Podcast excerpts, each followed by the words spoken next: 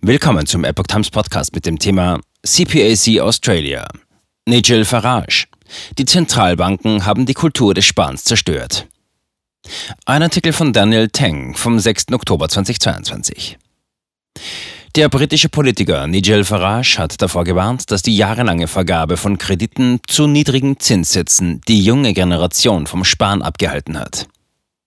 Es sei erstaunlich, dass die Zentralbanken nicht erkannt hätten, dass die jahrelange billige Kreditvergabe, insbesondere während der Covid-19-Zeit, schließlich zu der aktuellen Inflationswelle führen würde, die die Industrieländer weltweit erfasst hat, sagte er der Epoch Times. Als Reaktion darauf haben die Chefs der Zentralbanken im Gleichschritt die Zinssätze erhöht, um den Anstieg der Lebenshaltungskosten einzudämmen. Corona-infizierte Geldsystem. Der ehemalige Vorsitzende der Brexit-Partei und einer der Hauptverantwortlichen für den Brexit äußerte sich am 1. Oktober von Sydney aus, wo sich Konservative zu CPAC Australia, der Conservative Political Action Conference, versammelt hatten. Es war einfach erstaunlich. Die Zinsen hätten schon vor langer Zeit angehoben werden müssen, sagte Farage. Ich glaube sogar, dass vernünftige Zinssätze gesünder sind, denn wir haben die Kultur des Sparens einfach zerstört und es den Menschen sehr schwer gemacht. Wir hatten explodierende Hauspreise und ein niedriges Verhältnis zwischen Einkommen und Ersparnissen. Viele der jüngeren Generationen sagen, wozu soll ich sparen? Ich werde einfach ausgeben, was ich in der Tasche habe, fügte er hinzu. Die Fehleinschätzungen waren offen gesagt einfach nur riesig und sie schieben es auf Wladimir Putins Handeln. Nun, es gibt diese Sache, die man Geldinflation nennt und wenn man Milliarden und Billionen von Dollar und Pfund druckt, dann passiert genau das. Zwischen 2020 und 2021 haben viele Regierungen harte Maßnahmen ergriffen, um der Pandemie zu begegnen. Diese Maßnahmen erforderten allerdings auch staatliche Subventionen, um Unternehmen und Familien über Wasser zu halten, als die Wirtschaft weitgehend zum Erliegen kam. Dies führte dazu, dass die Zentralbanken auf der ganzen Welt große Mengen an Bargeld druckten, um es der Wirtschaft zuzuführen. Wirtschaftsexperten führen die hohe Inflation, die Familien heute erleben, auf diese Maßnahmen zurück. Diese wurde durch globale Ereignisse wie Lieferkettenengpässe und den Krieg in der Ukraine noch verschärft. Versuchen Sie nicht, die Linke zu überflügeln.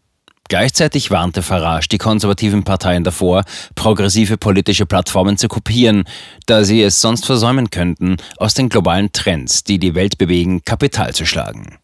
Wenn sie sich entweder für eine Labour Party Light entscheiden oder versuchen, noch grüner als die Grünen zu sein, werden sie nicht gewinnen, sagte er. Denn sie verkennen den großen Wandel, der sich in der konservativen Bewegung in der westlichen Welt in Amerika und Großbritannien vollzieht. Die Mittelschicht, die früher konservativ wählte, wählt jetzt viel häufiger sozialdemokratisch und die Wähler aus der Arbeiterklasse, die traditionell Labour oder die Demokraten wählten, neigen jetzt eher dazu, die Republikaner oder die Konservativen zu wählen, fügte er hinzu. Das ist ein großer soziodemografischer Trend, der seit einigen Jahren anhält. Und wenn Sie sich auf die Teals zurückziehen, dann fürchte ich, dass Sie am falschen Ort sind.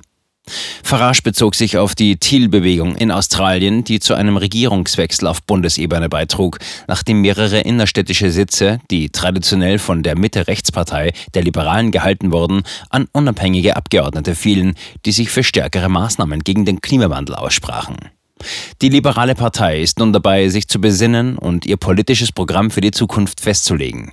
Oppositionsführer Peter Dutton hat angedeutet, dass er sich an Kleinunternehmer und Australier aus der Arbeiterklasse wenden will. Eine Botschaft an die Konservativen. In seiner Rede auf der CPAC-Konferenz in Australien sagte Farage, es gebe in Australien eine Sehnsucht nach einer starken konservativen Führung. Das Wichtigste und Interessanteste auf dieser Reise ist, dass überall, wo ich war, gewöhnliche Australier auf mich zukamen und sagten, wir machen uns Sorgen um die Zukunft unseres Landes. Wir machen uns Sorgen darüber, was aus Australien wird, und wir können nicht glauben, dass es an konservativem Mut und Führung mangelt. Er rief die Konferenzteilnehmer dazu auf, ihre Macht zu nutzen und bessere konservative Politiker zu wählen, die sich nicht vom Großkapital, den Mainstream-Medien oder den sozialen Medien beeinflussen oder kritisieren lassen. Farage sagte, es sei wichtig, einen moralischen Standpunkt einzunehmen und Werte wie Freiheit, Tradition und das, was frühere Generationen geschaffen haben, zu fördern. In Australien, Amerika, Großbritannien, Kanada, Neuseeland, überall in der englischsprachigen Welt stehen wir genau vor denselben Herausforderungen.